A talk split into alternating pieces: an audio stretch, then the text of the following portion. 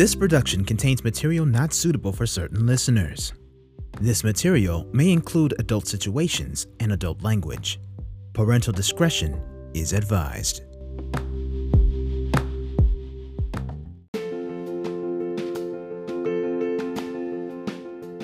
Este issue llega gracias a mis aliados de InSign, diseño, arte y creación de ideas. Ellos son los que hacen realidad todas mis locuras. Y gracias a Mel Projects, mi casa editorial, que muy pronto estará publicando mi primer libro. Yo soy Gustavo Fernández, el comienzo de mi historia. Un libro que rompe todos los esquemas y que me tiene absolutamente feliz. Mel Projects, todo está en los libros.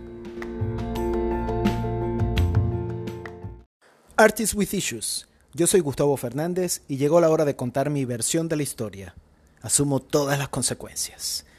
El issue de hoy es Regálame una obra. Issue.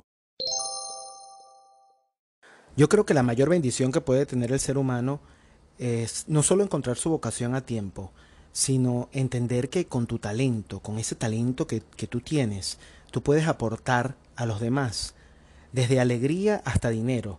Y y que eres absolutamente privilegiado al poder hacer eso. Yo creo que esa es una de las mayores bendiciones de, que me ha regalado a mí el arte. Yo he tenido la fortuna en toda mi carrera de poder aportar a fundaciones benéficas maravillosas, maravillosas que me han cambiado la vida y me han, wow, me han, me han dado unas lecciones impresionantes. Hoy voy a estar hablando de estas fundaciones mágicas y maravillosas que existen, estas personas que se entregan de cuerpo y corazón a esas fundaciones y con las que hacen una dupla con el arte maravillosa.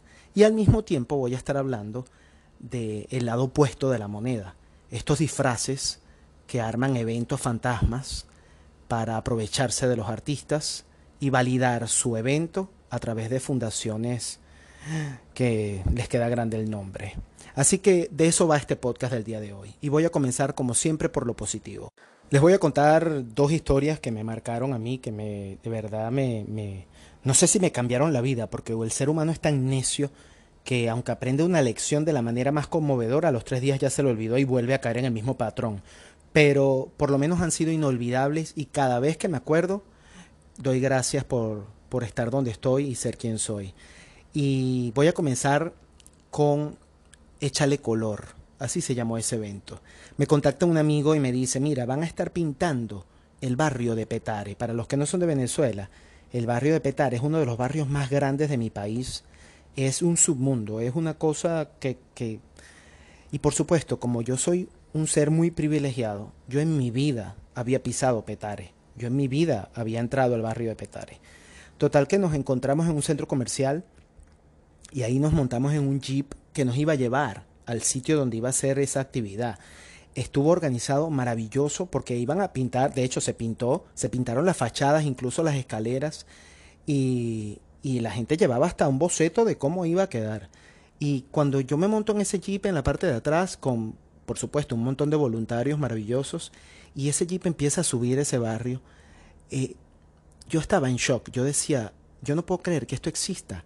Eran miles y miles y miles de casas pegadas, miles de personas caminando y empecé a ver plazas, empecé a ver hasta cascadas, había hasta ríos que atravesaban esa montaña y ese jeep seguía subiendo. Y yo decía, ¿cómo es posible que yo en mis, yo no sé, yo no me acuerdo cuánto tendría en esa época, debo haber tenido como 30 años, yo decía, en mis 30 años de vida, yo, yo nunca había subido aquí, yo no, yo no sabía que esto existía, era un universo completamente paralelo. Increíble. Llegamos a, a, una plaza donde se iba a desarrollar esa actividad y el ver la gente, el entusiasmo de esa gente y un entusiasmo tan sincero, tan bonito, tan, tan vienes a hacer algo por mi comunidad, un, un sentido de pertenencia tan, tan bonito, eh, te conmovía, te partía el corazón, porque, y en esa época mi país no estaba tan mal como está ahora, pero yo decía, esta gente ha sido tratada a las patadas desde que nació, y aquí está, con ese sentido de pertenencia increíble. Bueno, ellos empezaron a pintar y yo decidí, eso no era parte de la actividad, yo decidí ponerme con unas hojas de colorear, porque los niñitos también estaban ahí, y hacer una fila de niños para preguntarles qué quieres que te pinte y ponerlos a colorear. Era increíble como todos los niñitos me decían, píntame una pistola, una metralleta, pistola, metralleta. Y yo dije, bueno, definitivamente no puedo preguntarles qué quiere que le pinten. Empecé a pintar entonces cosas positivas, eh, palomas de la paz, eh, corazones, y los puse a todos a colorear ahí. Y fue increíble. De verdad, una señora nos dijo, vengan para que se tomen un café. Y yo entrar en un rancho, porque era por fuera era un rancho, pero adentro era una casa normal y corriente como de cualquiera. Y yo decía, o sea, primero yo decía, qué estúpido he sido hasta el día de hoy. Qué, qué percepción tan errada he tenido de todo lo que es este barrio y de la gente que vive aquí. Y, y para mí me cambió la vida. Cuando yo bajé en esa camionetica de noche, en ese jeep, para mi casa, yo, a mí se me salían las lágrimas. Yo decía, yo no podía entender cómo existía un mundo paralelo al mío, al mío que era perfecto y del que me quejaba todos los putos días de Dios. Y me quejaba porque, por cualquier cosa, por cualquier cosa. Eh, esa actividad para mí, eh, no, no sé si cambió mi vida, como les dije, porque se te olvida, pero cada vez que la recuerdo me conmueve y, y, y me da mucha tristeza, porque sé que esa gente hoy en día, la mayoría no está, y el resto la está pasando muy mal en ese barrio. Entonces, wow, fue la experiencia. En esa misma época, eh, la galería con la que yo estaba, con la que yo trabajaba, hacía muchos eventos también a beneficio, hacía exhibiciones y a beneficio de verdad, con fundaciones de verdad. Eh, debo, debo, acotar eso. Y la, la dueña de la galería se reúne con goodwill, con buena voluntad y nos comenta a los artistas que éramos parte de esa galería, nos dice, mira, esta fundación quiere para final de año regalarle a los que han sido beneficiarios de ellos algo hecho por los jóvenes que hacen vida ahí y por los artistas. Por supuesto, todos dijimos que sí y fuimos ese día a conocer la fundación. Ese día a mí me pusieron la etiqueta que más me ha gustado en la vida. Me pegaron estas calcomanías que dicen hello, mi nombre es Gustavo en el pecho para que ellos eh, supieran mi nombre y tenían que verlos con esa emoción. Llegaron los artistas, los que van a hacer algo con nosotros. El lugar era maravilloso y estaban todos, pero arregladitos, esperándonos ahí, una belleza. Total que bueno, nos fuimos de ahí y ellas decidieron hacer unas piedras, pintar unas piedras para regalárselas a los a estas personas en diciembre como un regalo corporativo. Se puso la fecha de ese día y llegamos. Cuando nosotros llegamos a hacer la actividad, era conmovedora, de verdad. Estaba la mesa con todas las piedras puestas, estaba la otra mesa con todas las pinturas, estaba todo organizado, todos ellos con sus delantales puestos, listos para empezar, con una cara de entusiasmo y de felicidad que muy pocas personas en la vida la tienen. Maravilloso. Comenzamos la actividad, no se me va a olvidar nunca Carolina, una de las que estaba ahí, que ella, su sueño era pintarse el pelo de rojo y su mamá no la dejaba, pero ella ya había ido a dos peluquerías escondida sola a averiguar y estaba ahorrando para eso. Yo espero que Carolina ahorita tenga el pelo rojo candela, pues, como Cindy Lauper, tan bella. Y comenzamos la actividad y había una muchacha que se llama Mariana, inolvidable para mí. Ella empieza a preguntarme cosas y me dice, ¿cuál es tu color favorito? Y volví y me volví a preguntar, ¿qué, queda bonito con el amarillo? ¿Y qué tal si hago esto? Total que me, concentré en ella y pintamos una piedra bellísima. Y a mí sí me parecía raro porque le soy completamente honesto y sincero. Mariana no tenía ninguna característica que, que le hiciera especial. Parecía cualquiera, cualquiera de, de estos artistas que habíamos llegado ahí. Y terminamos la actividad y ella viene con la piedra que estaba todavía mojada y me dice, toma, yo quiero que tú te la lleves para que siempre recuerdes este día. Y yo le digo, pero es que yo nunca voy a olvidar este día, Mariana. Este, vamos a dejarla para que ellas lo regalen a, los, a las personas. Me dice, no, no, no. Yo quiero que tú te la lleves para que siempre recuerdes este día, porque yo no lo voy a recordar. Y yo ahí dije, oh my God, esta mujer se está muriendo, tiene alguna enfermedad terminal o algo, se va a morir mañana. Me dio, me dio como una cosa y salí corriendo y le pregunto a la, a la, a la encargada, le digo, mira, ¿qué es lo que le pasa a Mariana? ella tiene alguna enfermedad. Ya yo en, cinco segundos le inventé cinco novelas en la cabeza. Me dice, no vale, Mariana tiene pérdida de memoria a corto plazo. Así como la película de Drew Barrymore, igualito. Ella me dice, hemos hecho un trabajo increíble con ella y con su familia para que ella entienda que ella tiene pérdida de memoria a corto plazo y ella más o menos como a esta hora, 3, 4 de la tarde, ya ella empieza a entender que ella va a olvidar el día. Ya es un patrón que le hemos tratado de inculcar, que ella entienda que se le va a olvidar el día. A veces lo recuerda hasta, hasta dos días. Hemos, hemos tenido la fortuna que a veces recuerda cosas hasta tres días, pero, y, Mariana tiene hasta hijos y todo, y estuvo casada y todo. Eso le pasó después de un accidente, yo no sé cómo fue la cosa. Y, pero ella tiene esa pérdida de memoria a corto plazo. Total que agarré y le dije a uno de los artistas que estaba ahí, le dije, agarra aquella piedra amarilla con violeta que está ahí y, me la traes que me la voy a llevar. Prácticamente me robé la piedra. Y, esa fue la lección que me dejó Mariana ese día, que hasta recordar es un privilegio, acordarnos hasta, hasta de lo malo, hasta de la persona que nos saca la piedra, que este imbécil, el otro que nos partió el corazón, la otra, hasta eso es, un, es una bendición. Y las ironías de la vida, esa piedra, antes de emigrar yo de Venezuela, se la regalé a mi mamá, que cuando le conté, por supuesto, la historia en su momento, hasta lloró y todo, estaba súper conmovida. Y hoy en día mi mamá tampoco recuerda nada porque tiene Alzheimer. Entonces creo que somos privilegiados de recordar y, y vamos a tratar de hacer un ejercicio que, que, yo trato también todos los días de hacerlo. Cada vez que recuerdo algo negativo, algo que me enfurece o algo que me hace sentir mal, trato corriendo de ir a, y recordar a Mariana y recordar ese momento y recordar cosas positivas. Vamos a hacer ese ejercicio a partir de ahora, ¿ok? Esas son las historias que me han marcado a mí la vida y por supuesto colaboro con fundaciones como, como Fundana que son fundaciones palpables, donde tú puedes ver dónde van lo que tú estás donando para ellos. Puedes visitar la Villa de los Chiquititos, donde ellos, eh, bueno, hacen un evento todos los años maravilloso, que es la subasta de arte, un evento específico de arte, donde todo lo recaudado va para ellos. Como le dije una vez a sus organizadoras, donde quiera que yo esté en el mundo, siempre van a contar con mi trabajo por, por, por el trabajo maravilloso que ellas hacen.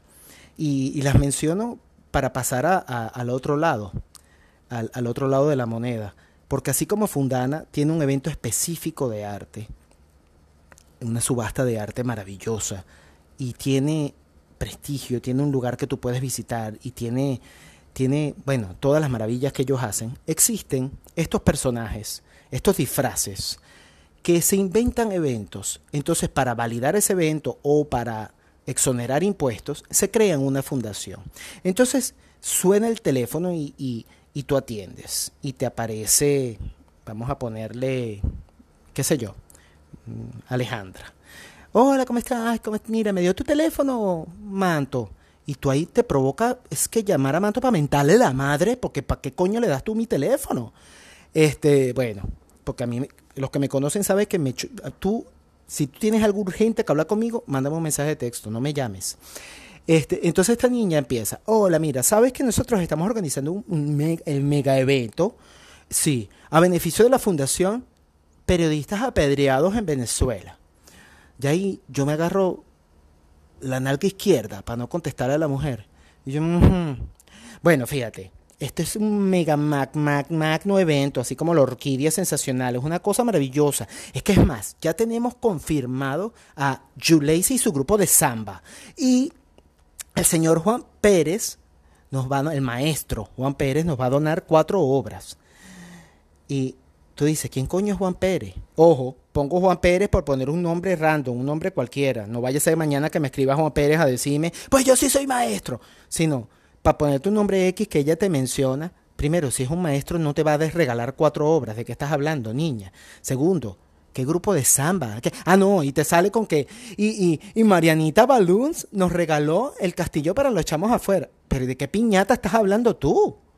Y entonces tú quieres poner arte, y entonces entre una cosa y otra vamos a hacer la subasta de arte. What the fuck? ¿De qué estás hablando? Primero, la fundación la acabas de inventar. ¿Qué le vas a regalar a los periodistas apedreados con, mi obra que vas a vender? Unas curitas para la cabeza, un, un, un, mertiolate. ¿Qué, ¿De qué estás hablando? ¿Quién coño eres tú? ¿De dónde saliste? Entonces, cuando ustedes escuchen esto, así ustedes hagan lo que hagan en la vida, no solamente artistas. Yo en otro momento me instalaba y le decía, mira, ahora no estoy... Ahorita le digo, no, niña, olvídate de eso y les tranco el teléfono, pues no tengo tiempo de perder en eso. Es un disfraz que se inventó un evento. Entonces, claro, el artista valida ese evento con su presencia. Y puse ese ejemplo porque en estos días Facebook me preguntó Facebook, el que me hace bullying, me, recordó en estos días un evento en el que yo estuve a beneficio de los periodistas en un sitio con un nombre súper pretencioso, donde la, la, curaduría fue un asco, un asco. Eso parecía la casa de la abuela, de la vieja loca, de la, de la, de la tía loca con gatos. Una cosa horrorosa. Entonces, ¿qué hace mi obra ahí? Claro, ¿qué hace mi obra ahí? El artista, desesperado por exhibición y desesperado por encontrar una pared para exponerse y desesperado por un evento, dice que sí. Mal hecho. Se acabó. Eso no pasa más. Tenemos que entender que no, que tú estás validando un evento fantasma con tu presencia y que eso no puede volver a pasar. Así de sencillo. Y, y, también pasa el otro, la otra parte de los artistas, que entonces el artista como sabe que le van a robar la obra, que le vas a regalar la obra, que no vas a ganar absolutamente nada, entonces busca en el estudio cualquier cosa que tenga por... Ah, esta obra de, de 1956 que hice, que está destruida, entonces es una relación, perder-ganar, el artista pierde prestigio, pierde el tiempo, pierde la obra, pierde todo, y el disfraz wannabe este se lleva la obra, le validas el evento, la muchacha que baila samba la graban con tu obra atrás, ¿De qué estás hablando? Yo no participo en verbenas, en gincana, ni en nada de esto. Entonces, entender como artista que no, sabes que no. No, si el evento no es de arte, no. Así están esos eventos. Pero también están estos, que entonces te voy a, voy a contar esta historia. Me contacta un amigo, yo recién llegado aquí a Miami. Va a haber un evento, es un concierto, y va a ser en un restaurante famosísimo, chéverísimo, pero vamos a tener una subasta de arte. Aquí les digo yo a ustedes, ¿cuántas veces ustedes le han dicho a su esposa o a su pareja, mira, vamos a salir a cenar, pero ya va, mi amor, espérate, agarra de 5 mil dólares ahí, métetelos en el bolsillo, por si acaso de repente sale una exhibición o una subasta de arte así fantasma y compramos una obra para la casa? Jamás, jamás. Ah, mira, voy a ir para el cine. Ah, bueno, chévere, me va a llevar 600 dólares por si acaso hacen una subasta silenciosa de arte. No, la gente está en otro mood, la gente está en otra nota no mezcles la leche con la magnesia. Bueno, se mezcló la leche con la magnesia y por supuesto yo, desesperado por exhibición, llevo mi obra. Se pusieron en la entrada, quedó todo muy bonito. Cuando entramos en comienza el martillo, claro, la señora se está comiendo sus pequeños, la otra está hablando por teléfono, la otra está tomándose una foto para postearla y pone, ah, aquí en el concierto de Where Night, así todo eso, y empieza el martillo, que más que aportar molesta, eh, 500, no sé qué, bueno, vendida, fulán se vendió la otra, viene mi obra, 500 ¿eh? vendida. Y yo digo, bueno, coño, se vendió mucho más barato de lo que cuesta, pero me llena de felicidad saber que pude aportar algo para esa fundación. La, representante de la fundación estaba ahí y le digo, mira, oye, vendiste todo, qué, qué bendición, qué bueno, qué feliz me siento de, de, de, haber podido aportar. Eh, comienza, pasamos toda la noche y la pasé fenomenal cuando me estoy, cuando me despido, veo el martillo con mi obra que me dice, Gustavo, ven acá. Y yo en, en, mi cabeza inocente digo, ay, qué bello. Seguro el que la compró quiere, quiere conocerme. Qué, qué, qué, qué, momento, ¿no? Qué bonito. Y me dice, no, para que te la lleves. Y yo digo, ya va, pero ¿qué pasó? Y yo todavía no entendía. Me dice, no, no, que no se vendió. Pero hicimos como el parapeto de que se vendió para que el evento fuera un éxito.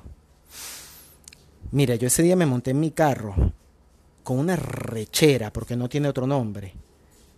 O sea, yo fui a alimentarte tu ego.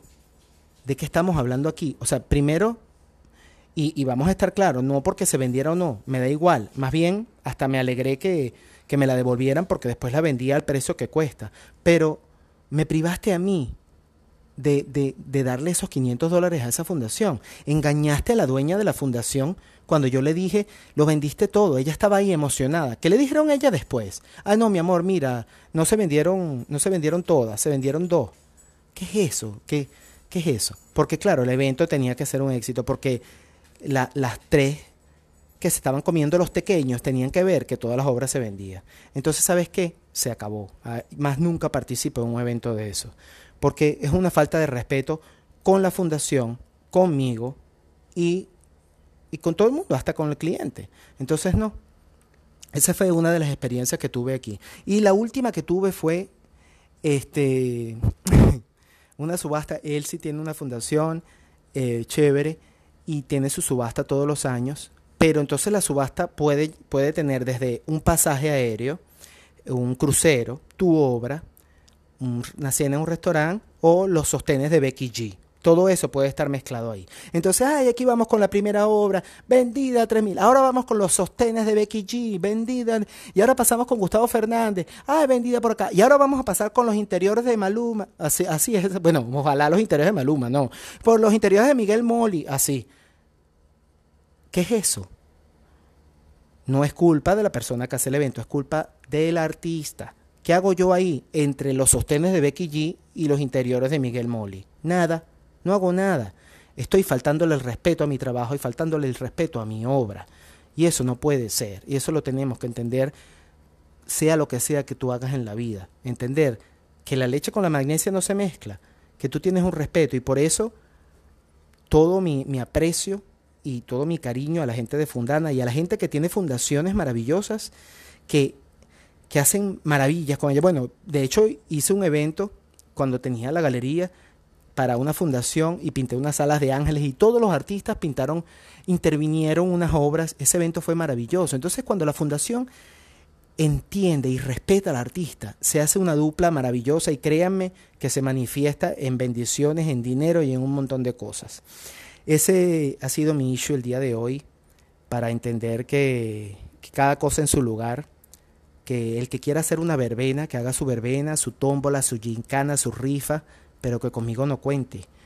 Y la fundación seria tiene conmigo, bueno, luz verde, porque hago absolutamente todo para, para ellos, ¿ok? Así que, bueno, les voy a dejar el, el tema de mi playlist del día de hoy, que va dedicado a todos estos, todas estas personas de las fundaciones que con nada, con absolutamente nada, hacen milagros y en especial para, para Mariana, porque no existe un día que yo no te recuerde. Aquí les dejo esto.